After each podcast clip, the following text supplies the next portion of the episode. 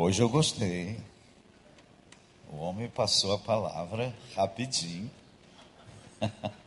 Porque hoje pela manhã eu fiquei meio preocupado que no programa que eu, que eu vi que ele tinha da ordem do culto, ele me devia passar a palavra às 11 e 3 Estava escrito lá. Um rigor assim incrível. 11 e 3 e 11 e meia ainda não tinha me dado a palavra. Eu falei, gente, será que esse povo está pensando que eu vou terminar o meio-dia? Não dá, para mim não dá. Muitos anos atrás fui pregar num congresso em Belo Horizonte, me convidaram para aquele congresso e, e eu disse: Olha, mas nesse dia eu estou com compromisso até às nove. Não tem problema, você chegando às nove, você pega a palavra. Cheguei lá, nove horas, tinha uma banda entrando. Tocou até, melhor, tinha uma banda descendo e outra começando. E tocou até às dez horas da noite. Eu falei, ninguém tem mais ouvido para ouvir hoje. Aí eu falei, a pessoa que me chamou, disse, não dá mais para pregar. Ele falou, não, pode dar uma palavrinha. Eu falei, não, eu, sou, eu não sou pregador de palavrinha, sou pregador de palavrão. Eu, aí eu falei para o povo, olha, eu, são 10 horas, e eu vou até às 11 da noite. Quem quiser ficar, fica à vontade. Porque não tem jeito de pregar em menos tempo. Eu não gosto desse horário de vocês aqui. Esse horário aqui é apertado. A gente tem que ficar apertado, que vai ter outro culto depois. E aí, mas ele me deu com tempo de, não foi de sobra, mas acho que vai dar para a gente terminar. É um grande privilégio estar de novo com os irmãos. Algumas pessoas muito gentis, me abordam dizendo: estávamos com saudade. Eu falei: é melhor a gente dar saudade do que fastio. Então, eu também estava com saudade de estar aqui com os irmãos. Eu disse pela manhã que vou repetir a pregação da manhã. Se alguém de teimoso veio a esse horário, é porque está querendo, como meu querido irmão ali, está querendo ouvir de novo, né? Porque eu vou repetir e por que repetir a palavra da manhã? Eu tenho pregado esta palavra em muitos lugares nestes últimos seis meses. Não posso dizer com toda franqueza, mas parece-me que Deus está me incomodando com esta pregação. Devo ir a Portugal em março para pregar esta mensagem, de norte a sul do país. Por quê?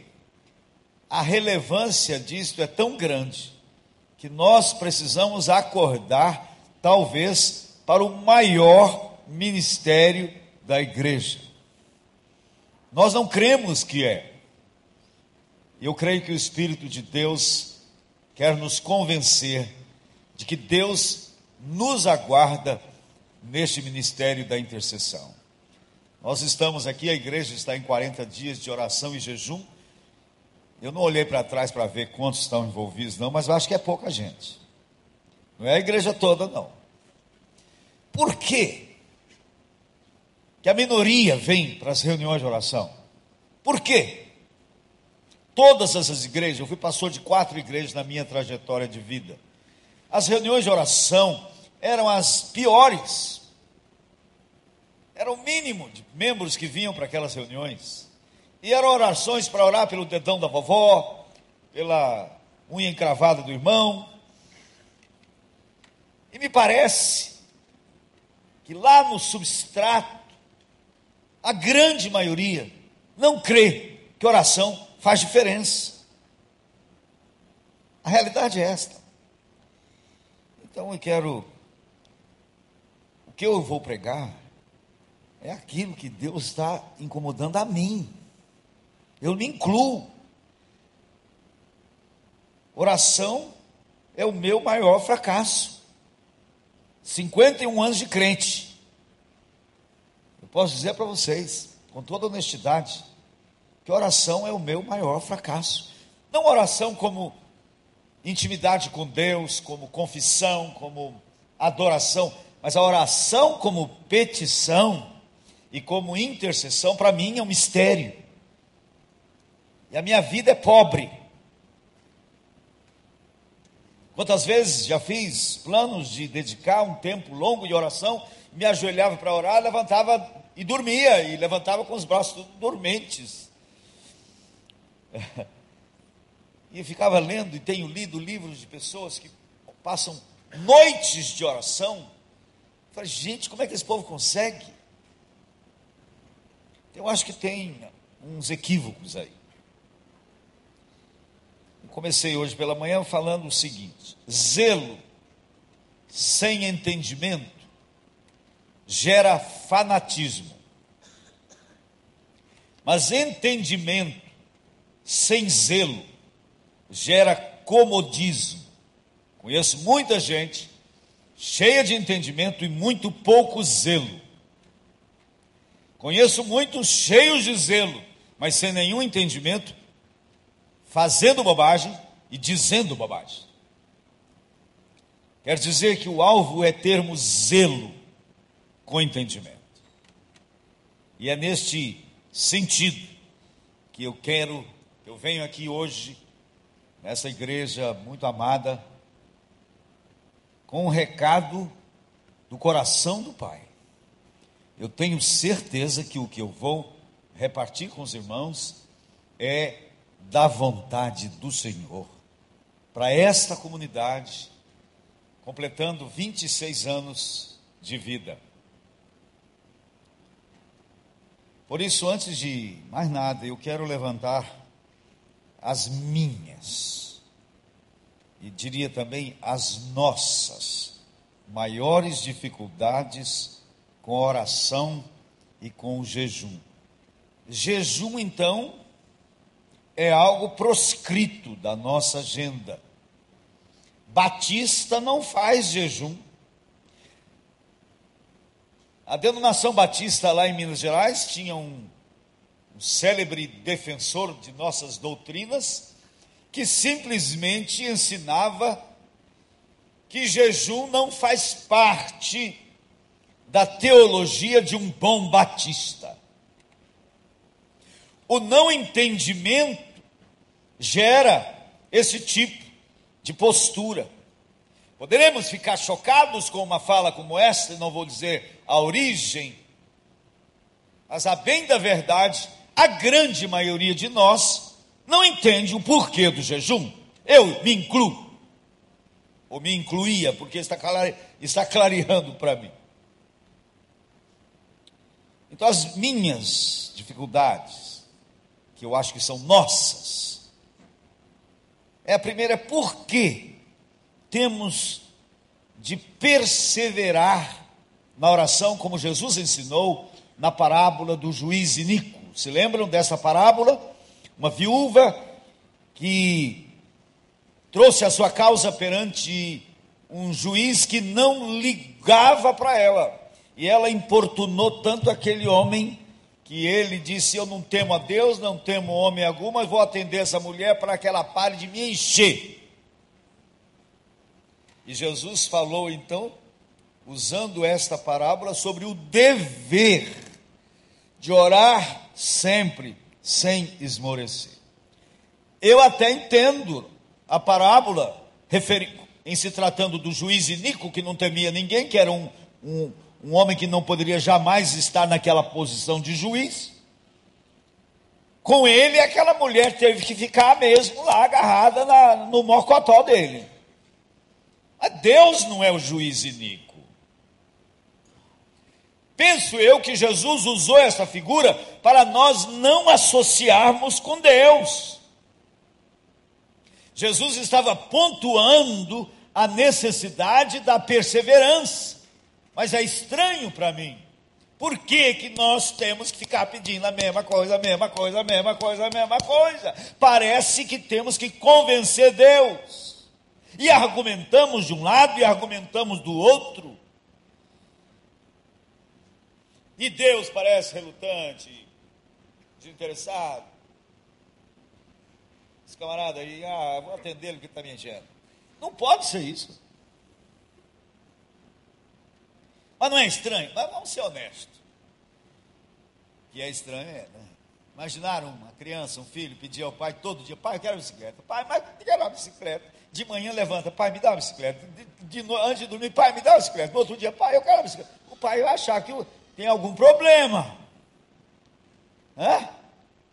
Meu filho deve estar com algum problema. Mas não é assim que a gente funciona com Deus? Isso tem que clarear para nós. Está clareando para mim. Outra dificuldade é por que temos que orar segundo a vontade de Deus. 1 João 5, 14 e 15 diz: E esta é a confiança que temos para com Ele, que se pedirmos alguma coisa segundo a Sua vontade, sabemos que Ele nos ouve. E se sabemos que Ele nos ouve quanto ao que lhe pedimos, estamos certos de obter os pedidos que lhe temos feito. Mas aí dá um nó na nossa cabeça. Temos de orar segundo a vontade de Deus. Aí raciocinamos o que? Nosso raciocínio segue um caminho lógico. Se eu tenho que pedir segundo a vontade de Deus, por que, que eu tenho que pedir? Porque se é vontade dele, ele vai fazer. Se não é, não vai. Que diferença faz orar? Tá certo? Hein, menino? Está coerente? Eu acho que todos nós temos essa dificuldade e não a verbalizamos. No fundo, no fundo, no fundo, nós não cremos que orar vai mudar nada, não. Até alguns teólogos de renome dizem que a oração só tem valor psicológico. A oração muda você. A oração é para trazer mais conforto para sua alma, mas ela não vai alterar nada.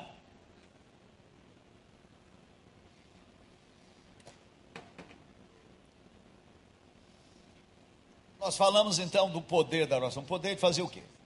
Mudar Deus não é.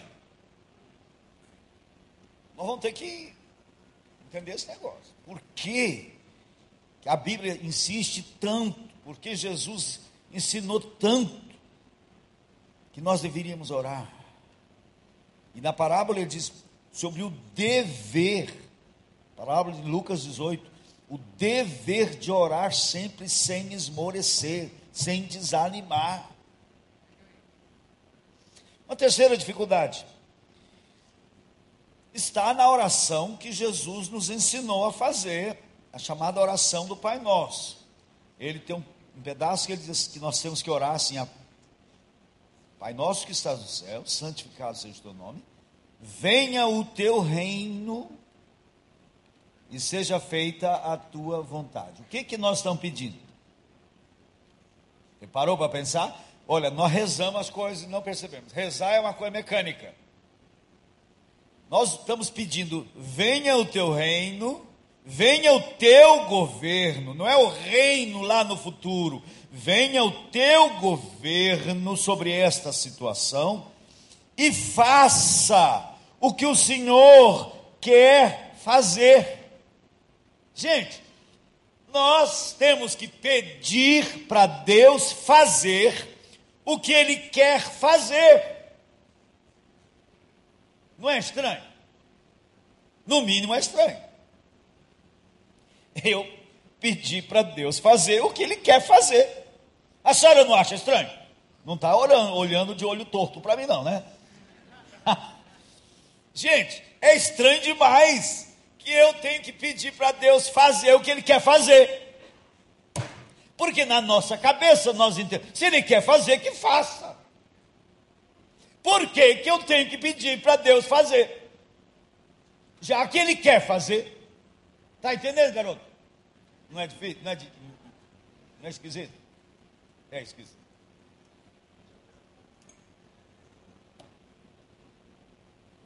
É, Silviana, é esquisito. e uma quarta dificuldade. Por que é importante para Deus eu ficar sem comer? Gente, que Deus ganha de eu passar um dia sem comer. Tem crente que vai ser, entreguei o meu jejum. eu desde ontem à noite fui dormir, não tomei café da manhã e é, estou de jejum até o almoço.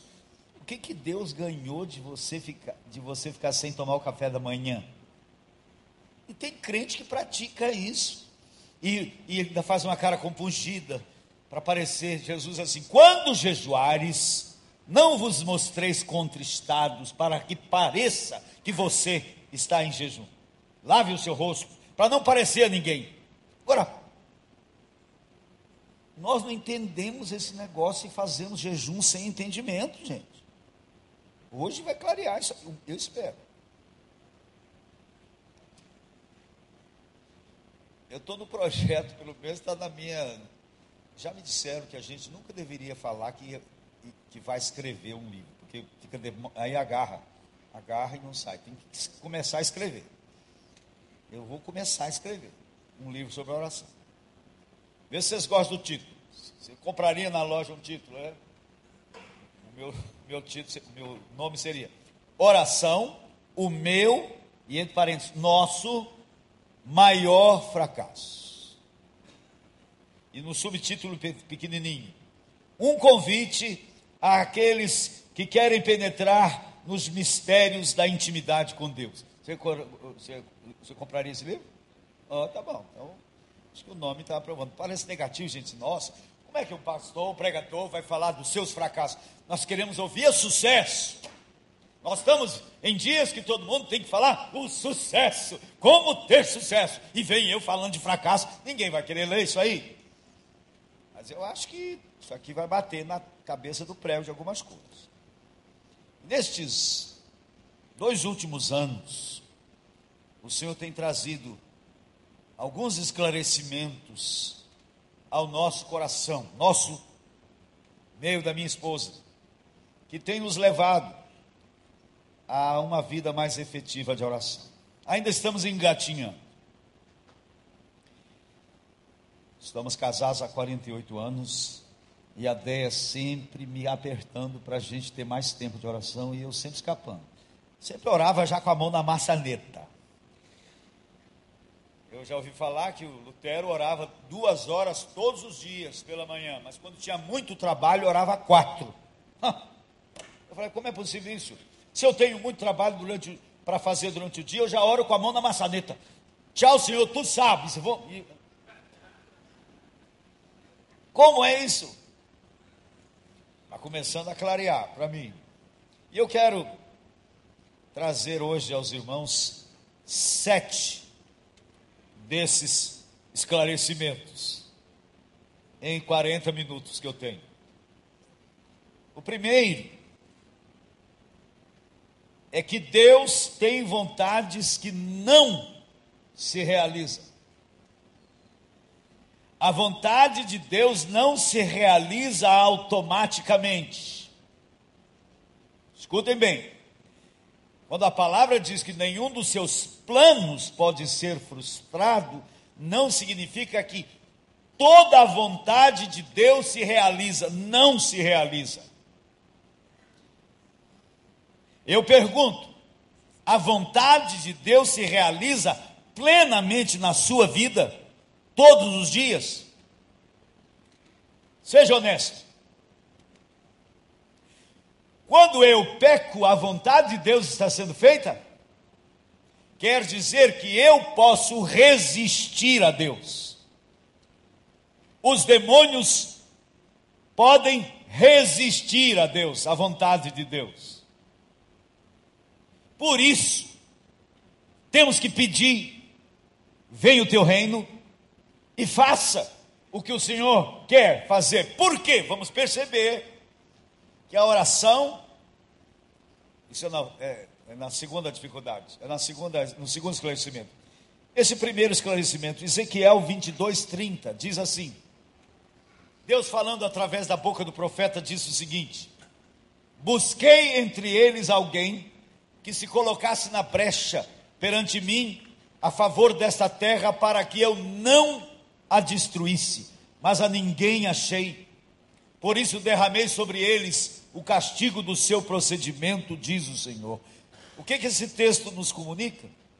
que a vontade de Deus não era derramar juízo. E por um mistério que não está revelado, Deus precisava de alguém na brecha dizer: não, juízo não, misericórdia. E não tinha ninguém. Deus derramou juízo, mas não era a sua vontade. Percebem? Esse primeiro esclarecimento é fundamental. Quer dizer que a vontade de Deus não acontece automaticamente.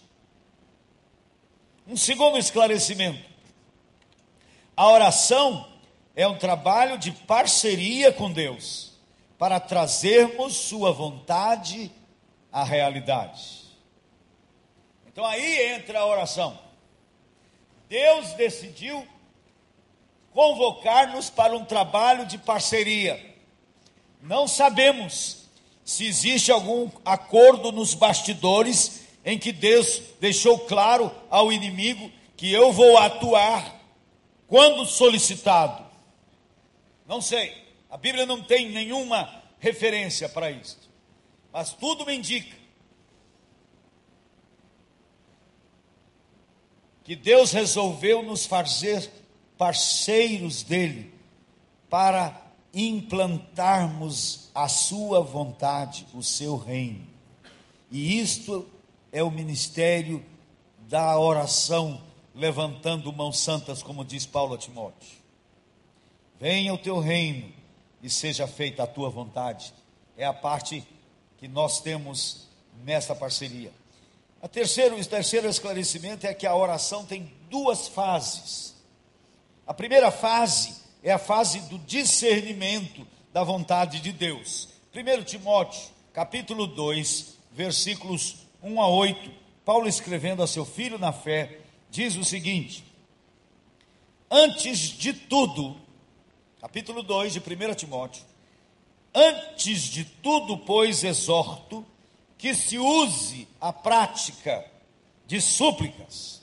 Súplicas é, é clamor, de súplicas, orações, intercessões, ações de graça em favor de todos os homens, em favor dos reis e de todos os que se acham investidos de autoridade, para que vivamos vida tranquila e mansa com toda piedade e respeito.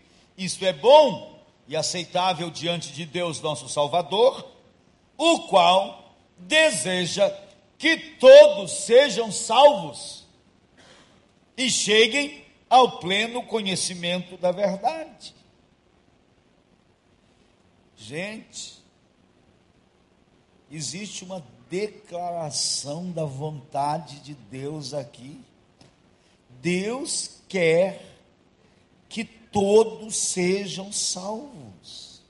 Deus deseja isso, é vontade dEle.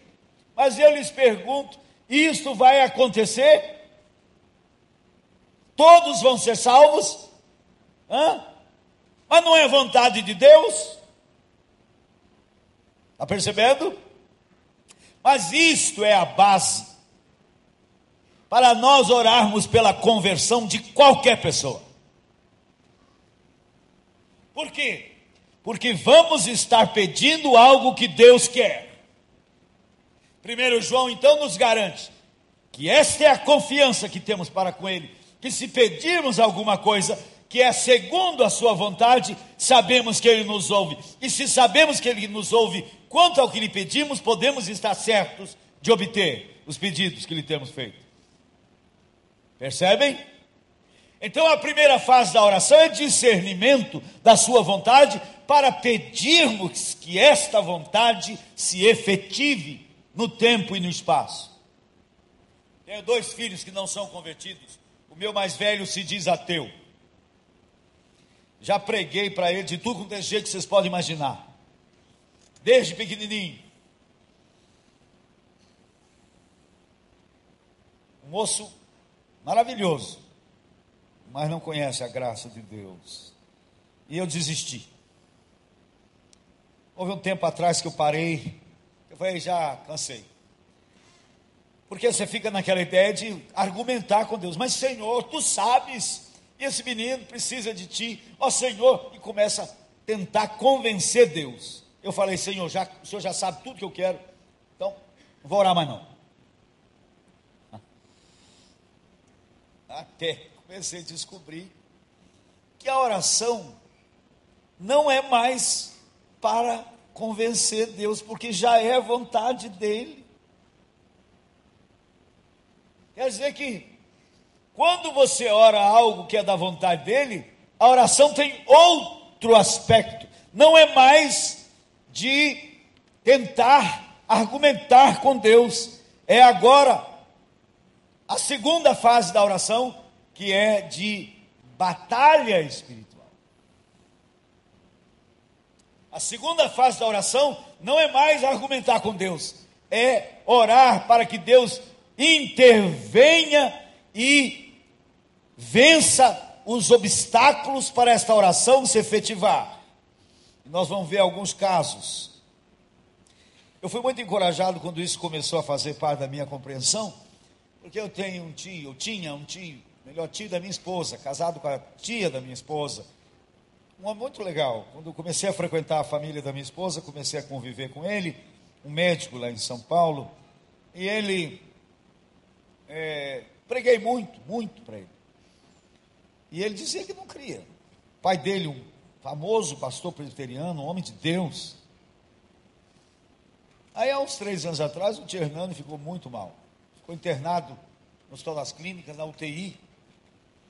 E a, a minha tia só podia passar o dia lá, não podia dormir lá. E numa das manhãs que ela chega no hospital, o tio Hernando diz para ela assim: Carminha, Estou crendo em tudo. Tudo que eu falava que não cria, estou crendo. Chama os filhos. Os filhos vieram e ele testemunhou os filhos. E daí uma semana morreu. Certamente tinha muita gente a vida inteira intercedendo por esse homem. Eu agora sei que o meu filho vai se converter.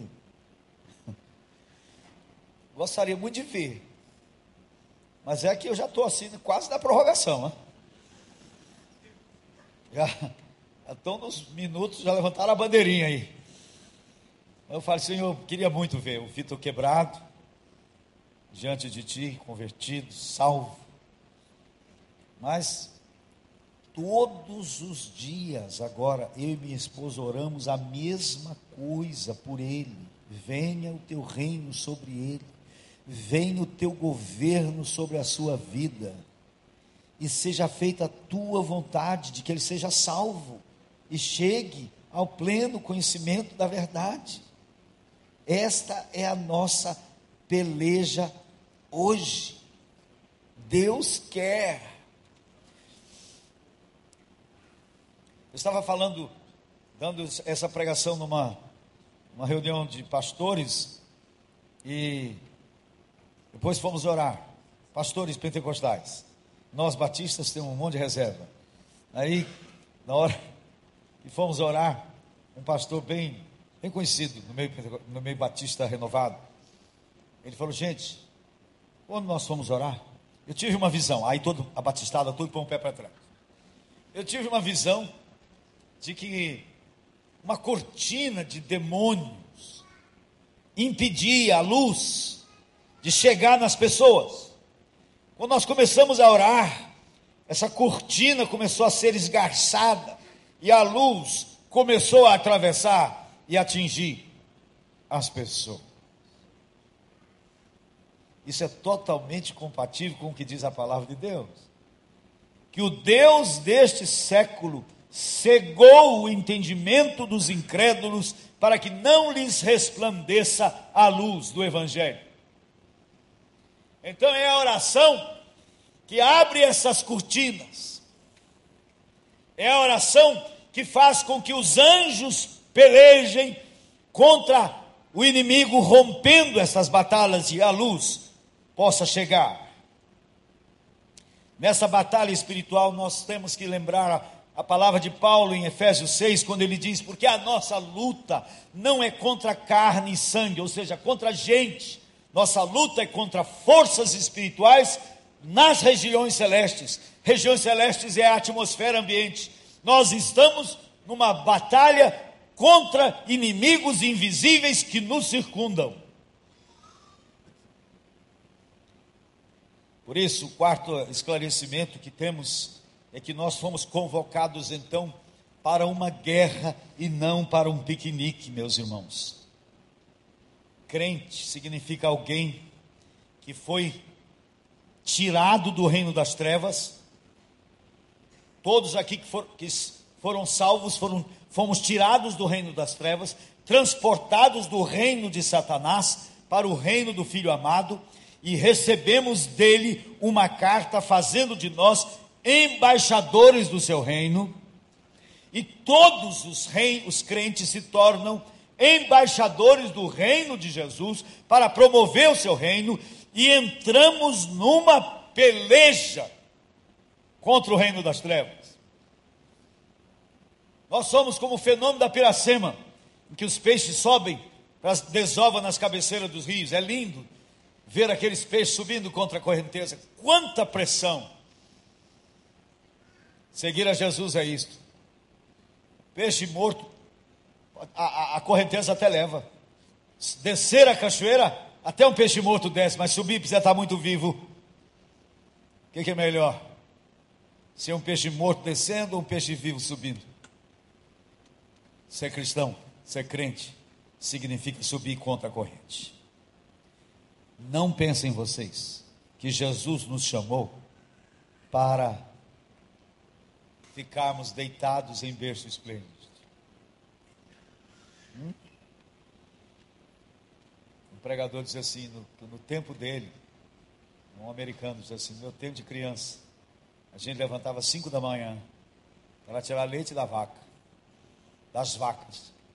Depois andava dez quilômetros para ir ao culto. E chegava lá no culto, cantávamos Vamos trabalhar juntos, pelejar. Hoje, meu neto, dizia ele, tem ordenha mecânica. Só chega, liga lá, ordenha mecânica. Depois pega um carrão com ar refrigerado, direção hidráulica, e vai dez minutos para o culto. Chega lá no culto, o hino é Descanso ao mesmo Senhor.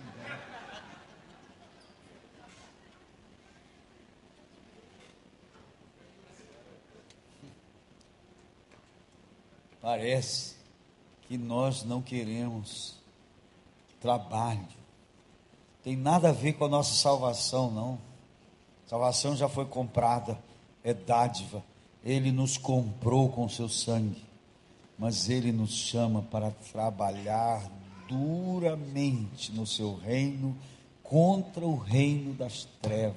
É tarefa pesada e dura, e oração é a coisa mais difícil que existe. Rezar é fácil, orar é muito difícil. Então, fomos convocados para uma peleja. O quinto esclarecimento é que nossas orações fortalecem os anjos. Ouça bem isso. Êxodo 17 conta-nos que Moisés mandou Josué Êxodo 17, versículo 8. Então veio Amaleque e pelejou contra Israel em Refidim. Com isso ordenou Moisés a Josué: Escolhe nos homens e sai e peleja contra Amaleque. Amanhã estarei eu no cume do outeiro e o bordão de Deus estará na minha mão. Fez Josué como Moisés lhe dissera e pelejou contra Amaleque. Moisés, porém, Arão e Ur subiram ao cume do outeiro. Quando Moisés levantava a mão, Israel prevalecia. Quando, porém, abaixava a mão, prevalecia Amaleque. Ora, as mãos de Moisés eram pesadas, por isso tomaram uma pedra e a puseram por baixo dele, e ele nela se assentou. Arão e Ur sustentavam-lhe as mãos, um de um lado e outro do outro. Assim lhe ficaram firmes as mãos até o pôr do sol, e Josué desbaratou Amaleque, seu povo, ao fim da espada. Moisés sobe no monte, leva dois companheiros, de onde ele estava, eles podiam ver a batalha lá embaixo. Josué desceu para o vale para pelejar contra Amaleque. Eu acho que Arão e Ur foram de colegas. Eles estavam lá só de amizade. Quem estava orando era Moisés. E a postura era essa. Na Bíblia não tem lugar nenhum que manda a gente fechar os olhos para orar. Você não vai achar. Mas manda que levantemos mãos santas. Obviamente é uma referência a, a Moisés, lá em Êxodo 30. Foi Moisés intercedendo. Arão e U fizeram uma observação. Quando Moisés está intercedendo, Josué prevalece. Quando ele para, Amaleque prevalece. Então eles se uniram a Moisés. E ali talvez esteja o maior símbolo de intercessão em toda a Bíblia. Se une a Moisés até Josué prevalecer. Quer dizer que é a oração que define a batalha. Eu já fui Josué na vida desses meus filhos que não estão convertidos. E descubro que agora, meu lugar não é mais no, no campo de batalha. Meu, agora, meu lugar agora é no monte da intercessão. Para trazer o reino para a vida deles. Hã? E é uma peleja dura. Eu tenho que interceder continuamente, todos os dias. E clamar para o Senhor mandar os os Josués batalhar por eles. E eu estou aqui de mãos erguidas e diz o Frank Perrette no seu livro Mundo Tenebroso que as nossas orações fortalecem os anjos. É muito coerente, porque Paulo diz que a nossa luta não é contra a gente, é contra poderes, forças espirituais, e as nossas orações é que dão cobertura, é que dão força aos anjos nessa peleja. E por inferência eu digo que os nossos pecados dão gás aos demônios. Porque todas as vezes que eu peco, eu estou dizendo não para Deus e sim para o diabo. E isto dá força para ele.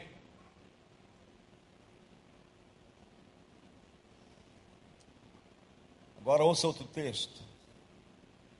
Daniel capítulo 10. Capítulo 9, Daniel descobre pelos livros que o cativeiro na Babilônia deveria durar 70 anos.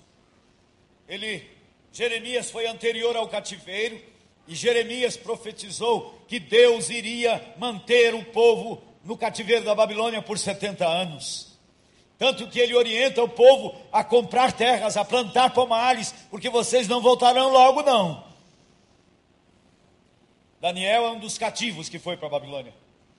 E lá na Babilônia cai nas mãos de de Daniel, o rolo do profeta Isaías, no capítulo 9, ele diz: No primeiro ano do reinado de Dario, Daniel, eu, Daniel, entendi pelos livros que o nome, que o número de anos de que falava o Senhor, que falara ao Senhor ao profeta Jeremias, que haviam de, adurar, de durar as assolações de Jerusalém, era de 70 anos.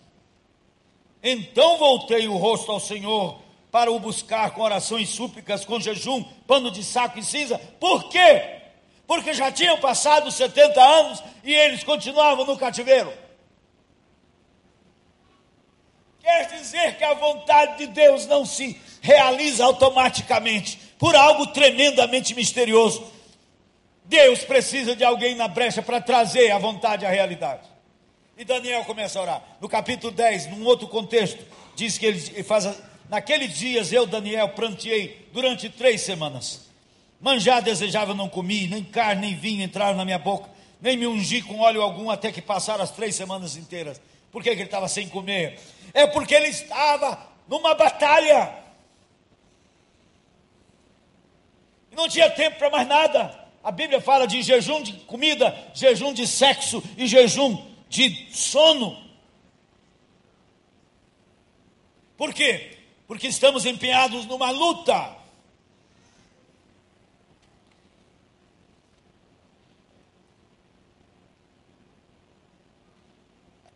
Não me, não me ungi com óleo até que passaram três semanas, 21 dias. Pulando para o versículo 10, ele diz assim: Eis que certa mão me tocou, sacudiu-me, me pôs sobre os meus joelhos e as palmas das minhas mãos. Ele me disse: Daniel, homem muito amado, está atento às palavras que te vou dizer. Levanta-te sobre os pés, porque eis que te sou enviado. Ao falar ele comigo esta palavra, eu me pus em pé tremendo.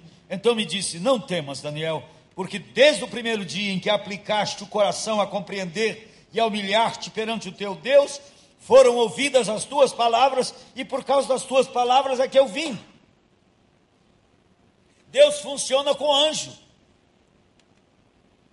Sim, senhores. Daniel começou a orar algo que era da vontade de Deus, a resposta foi imediata.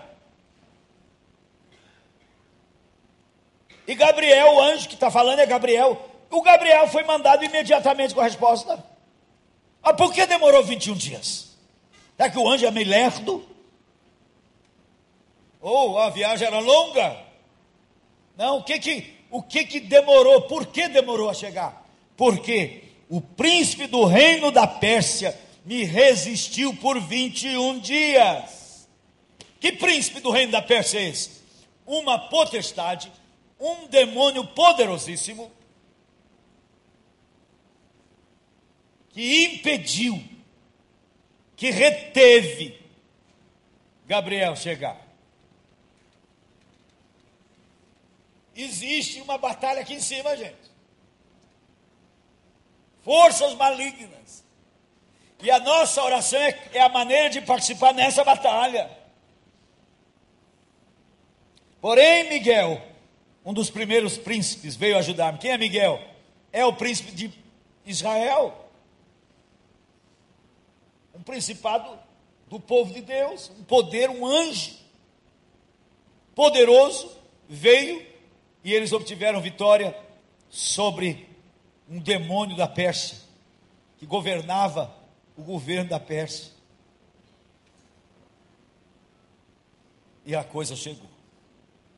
Quer dizer, nós estamos inseridos nisso aí, gente. Não é para nós sairmos amarrando todos os demônios, está amarrado no nome de Jesus, porque por, por aí os demônios já estão tudo presos, porque os crentes já amarraram todos. A palavra diz que nós não nos dirigimos aos demônios nós pedimos para Deus enviar os seus valentes. A oração é dirigida a Deus, não é orar a demônio, é orar a Deus, para Deus enviar o seu exército de anjos para esta peleja. E a nossa oração é que dá gás para esses anjos. E quando pecamos, nós estamos dando gás para o inimigo. Então, a sexta Sexto esclarecimento é que jejum é um tempo longo na trincheira da oração. Em Mateus 17, nós vemos Jesus descendo do Monte da Transfiguração. Eles, lá eles viram a sua glória e Pedro ficou tão impactado que falou: Vamos fazer, vamos orar aqui. Tá bom demais isso aqui. Lembra disso? Aí desceram, e quando chegaram lá embaixo, encontraram os discípulos derrotados diante de um caso de possessão demoníaca. Uma criança que ficava possessa, e aquilo se levou, estava levando anos, e os discípulos não deram conta. Jesus botou os demônios para correr. Aí os discípulos chegaram para Jesus dizendo: Por que, que nós não conseguimos? E Jesus disse: Porque esta turma aí, esta casta, é só com jejum e oração. Aí eu fiquei pensando: peraí, mas como funciona isso? Como é que eu vou saber que hoje à noite eu vou me deparar com uma turma brava que eu vou ter que estar em jejum? Não funciona. Eu ia ter que viver em jejum. Sabe o que, que aconteceu lá? É que quando os discípulos de Jesus encontraram aquele caso de possessão demoníaca e começaram a lutar pela libertação daquela criança, a coisa pegou. Era dos bravos. Mas chegou na hora do almoço, deixaram para lá e foram comer. Jesus falou: Ah, não, meu filho, essa turma aí é da pesada, isso aí é só com agarrado na, na briga. Eu tinha uma frustração com esse negócio de demônio, porque eu ouvia falar em demônio, nunca tinha tido um caso de possessão demoníaca. E, e nunca tinha acontecido comigo ninguém ficar possesso na minha frente. Eu era pastor no interior de, de, de São Paulo. Aí a igreja lá tinha o costume de fazer culto nos cemitérios no dia de finados. E eu estava viajando, a igreja estava lá, pregando, tinha irmãos da igreja lá. Aí quando eu voltei de viagem, eu soube que uma pessoa ficou endemoniada, uma senhora ficou endemoniada e botou a crentaiada toda para correr. Aí eu, aí eu falei, é hoje, é hoje. Aí eu falei, vou na casa da mulher. Fui com o irmão lá na casa, era uma cidadezinha ao lado da, da onde eu morava. Chegamos lá, toquei na porta, veio um senhor me atender. Eu falei, eu sou pastor da igreja e eu soube o que aconteceu aqui no dia de finados e eu quero conhecer sua esposa. Não, a, fique aqui, aguarde, eu vou chamá-la. Foi lá, trouxe a mulher. A mulher chegou com uma cara assim, de uma pessoa totalmente acabada. Eu nunca tinha tido experiência com esse negócio de demônio. Aí eu botei a mão no ombro dela, levei um choque. Pum. Uma voz começou a falar. Diferente. E assim, exato, não estou exagerando não. Diz que pastor não mente, mas exagera. Não estou exagerando não. A voz falava assim, mas eu não quero sair dela. Manso desse jeito. Mas eu não quero sair dela. Veja, era uma terceira pessoa, né? Eu falei, pois vai sair é já em nome de Jesus. Então, tchau. E saiu. Fiquei frustrado porque eu pensei que ia entrar numa briga. E a mulher ficou liberta de anos. Então, aquele demôniozinho que estava encasquetando na vida daquela mulher era um meio vagabundo. Porque Jesus disse que tem uma casta brava. Tá? Ele expulsou certas vezes uma legião num homem. E esse aqui, e nesse caso aqui, ele falou: essa casta só se espera com jejum e oração. O que, que significa isso, gente? Que oração, que jejum é uma concentração numa peleja. É como você na guerra está dentro de uma trincheira, o inimigo está chegando e vocês na trincheira, bate a fome, olá, uma bandeira branca, vamos almoçar, gente, vocês do lado de vocês e nós do nosso lado, depois de volta para brigar. Não, naquela hora ali não tem almoço, não tem sono, não tem nada. Por quê? Porque tem um perigo iminente à nossa frente. Isso é jejum. Jejum é uma concentração numa batalha. E estamos descobrindo, minha esposa e eu, que quando nós separamos aquele tempo para orar, a gente começa a orar meio por atacado, Senhor, abençoa toda a minha família. Está na hora de fazer jejum. Sabe por quê? Porque são tantas coisas e você está com pressa. Não é possível orar com pressa. Rezar dá, orar não. Mas os crentes estão tão acostumados a só fazer aquela rezinha na hora da alimentação. Senhor, obrigado por este alimento. Em nome de Jesus, amém. Crente só ora nesse lugar. Ou então antes de dormir, ó Deus, obrigado por este dia. Boa noite, até amanhã. Eu, eu não estou exagerando, não. A maioria dos crentes só se limitam a orar nesses momentos. E o que nós estamos falando aqui da igreja separar para 40 dias de jejum e oração é separar muito tempo para orar.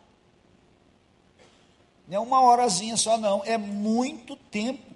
Porque comece para você ver. Nós começamos. Nós começamos a orar o Pai Nosso todo dia. Eu e minha esposa.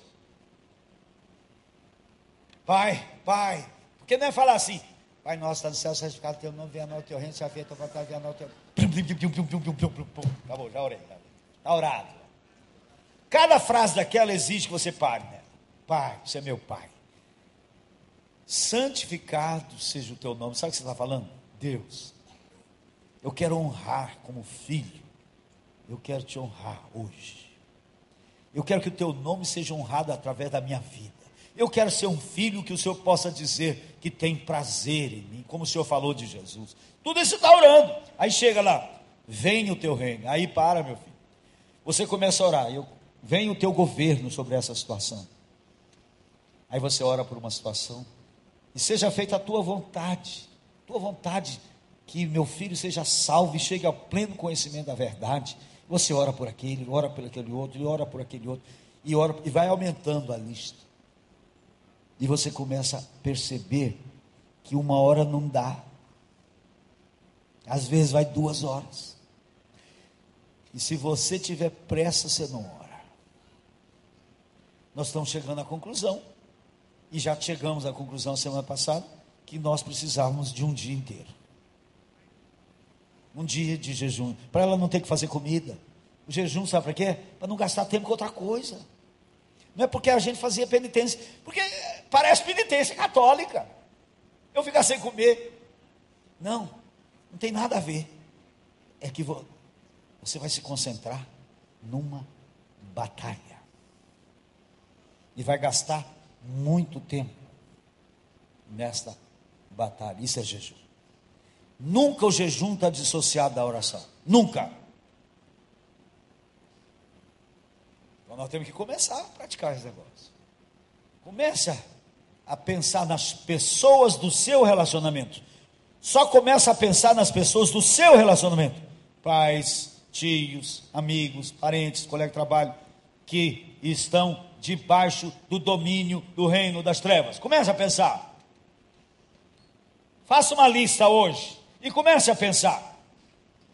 Pessoas que estão perdidas que estão sob o domínio do reino das trevas.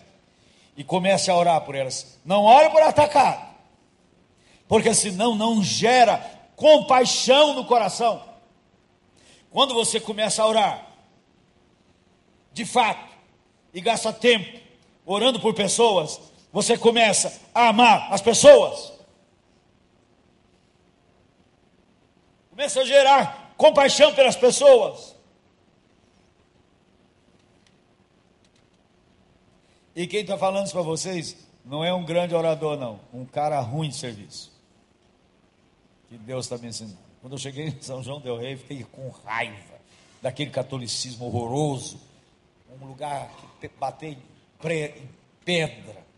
E vou agora três meses para Portugal, que é pior ainda que é considerado o cemitério dos missionários.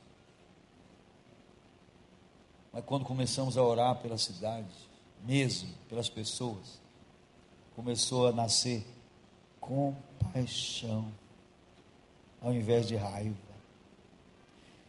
Olhe no seu calendário, olhe nas, nos relacionamentos. Tem gente, parente seu, que você tem raiva. Eu tenho um cunhado que é um zero à esquerda. Começamos a orar por ele. Começou a orar mesmo, a ser compaixão no nosso coração por ele. E muitos outros. Aí começa a encher a lista. E você vê que vai ter que separar muito tempo. Mas comece, meu irmão. E você, quem vai ficar enriquecido é você. Porque a, a última. A, a, o último esclarecimento são duas as condições para sermos bem-sucedidos em nossa batalha de oração. Primeira condição é permanência. João 15, 7, Jesus diz assim: Se permaneceres em mim, e minhas palavras permanecerem em vós, pedireis o que quiserdes. É uma promessa ilimitada, condicionada à permanência. O que, que é essa permanência? Não pode ser impecabilidade, porque o próprio João, na primeira epístola, disse: se alguém disser que não comete pecado, engana-se e faz Deus mentiroso. Então, permanência é um tempo longo de intercessão em que a vontade de Deus vai se tornando nossa vontade você só ora o que Deus quer, você só quer o que Deus quer, você se torna um com a videira, e você se torna o galho para, através do qual a vontade dele se expressa. A segunda condição está escrita nessa aliança há 50 anos, desde que ficamos noivos. Mateus 18, 19, que diz assim: em verdade, em verdade vos digo que se dois dentre vós concordarem a respeito de qualquer coisa que porventura pedirem, ser-lhes-á concedida por meu Pai que está no céu. Concordância ou unidade. Nós estamos casados há 48 anos e nós nunca estivemos tão agarrados como estamos. Um, um. Só se consegue orar quando é um. Se existe contendas no relacionamento, não consegue orar. Consegue rezar, mas orar não. Para orar tem que ter concordância. Se não está tendo concordância, comece a orar pedindo misericórdia a Deus para vocês chegarem a se tornar de fato um.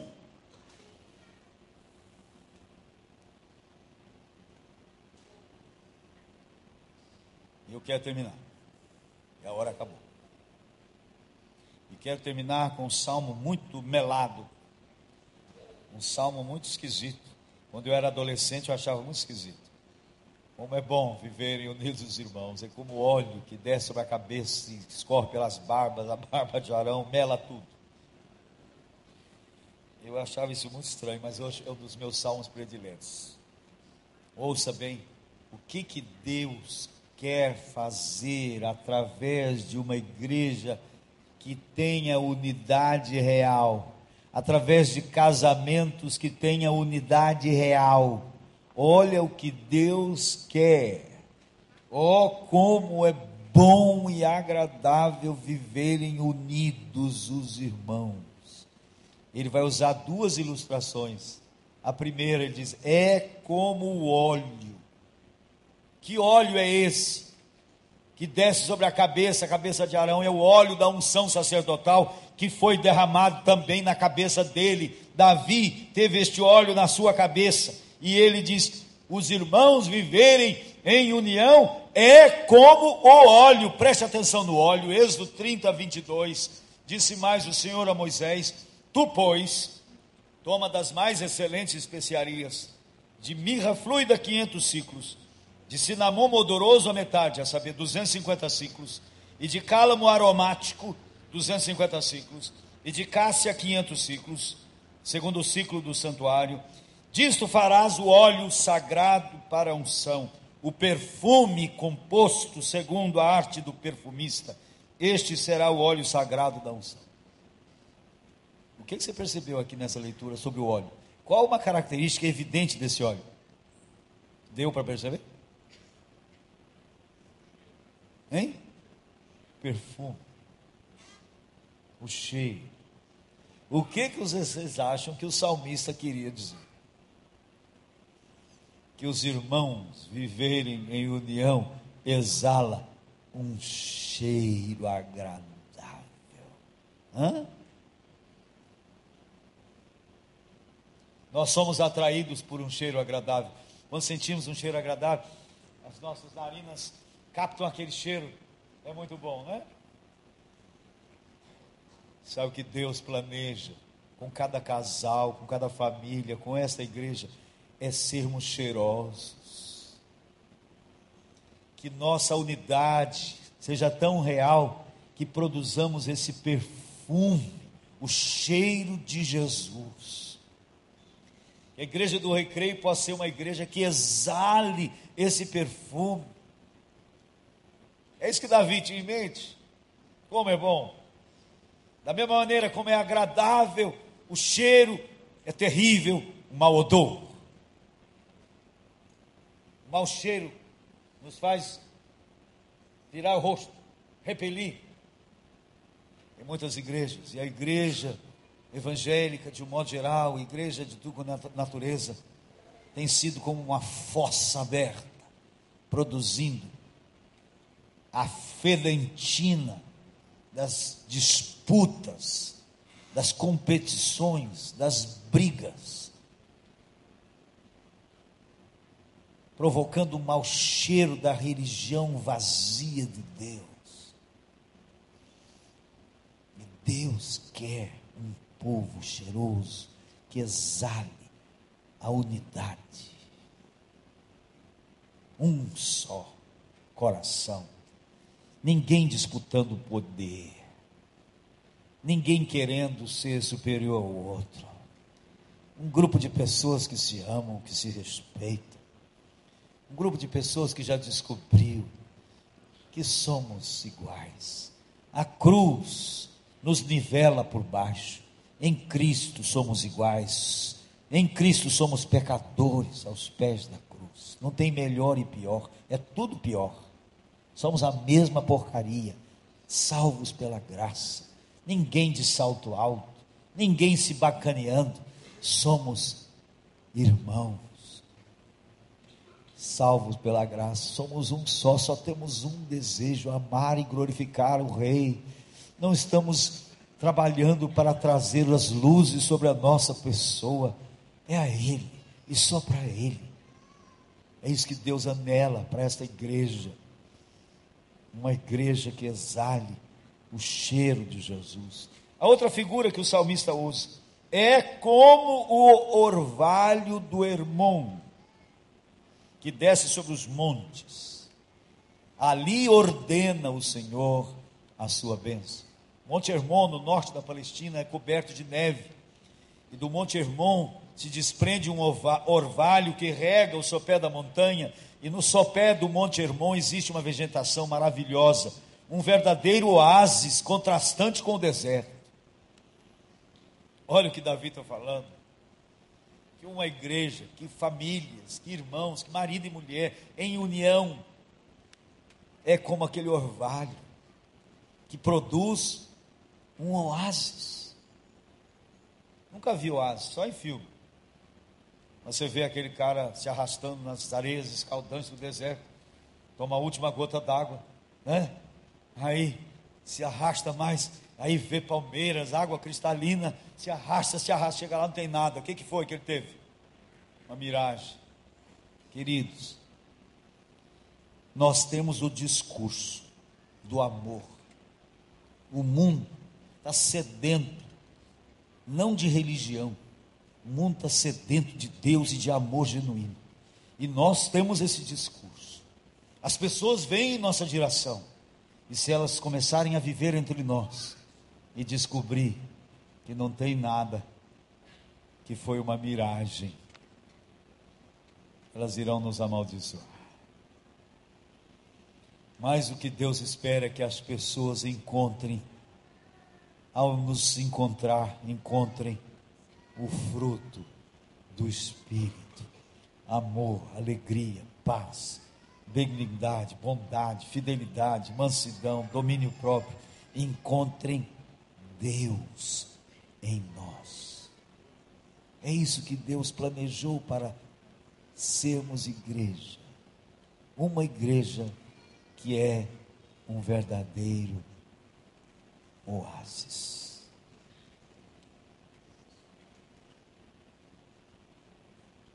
Queremos isso? Queremos isso? Isso pode ser trazido à realidade, porque é a vontade de Deus. E nós precisamos orar, levantando mãos santas, para trazer a vontade de Deus à realidade. Ele quer isso, mas pode não acontecer se o povo de Deus não trabalhar em parceria com Ele em oração e jejum. Amém? Pai, aqui estamos, diante da Tua palavra, nos sentimos tão pequenos. E sabemos, Pai, que Tu amas as pessoas Pessoas que estão escravizadas de tantas maneiras pelo reino das trevas. Pessoas que estão ao nosso redor, que conhecemos, muitos estão na nossa família. E nós não temos nos importado com essas pessoas. A gente vem para o culto, cantamos os cânticos, é muito legal. Mas existem pessoas ao nosso redor, famintas de realidade. E te pedimos, em nome de Jesus, que o Senhor nos incomode.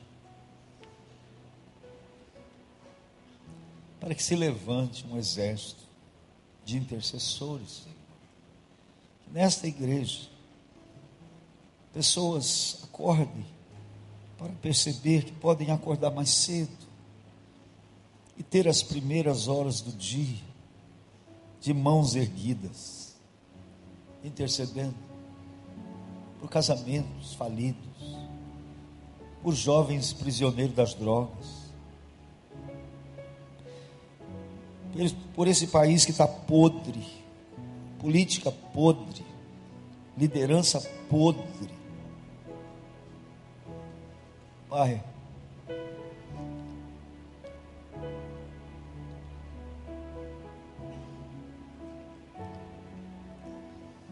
desperta esta igreja, este teu povo, para este ministério da intercessão.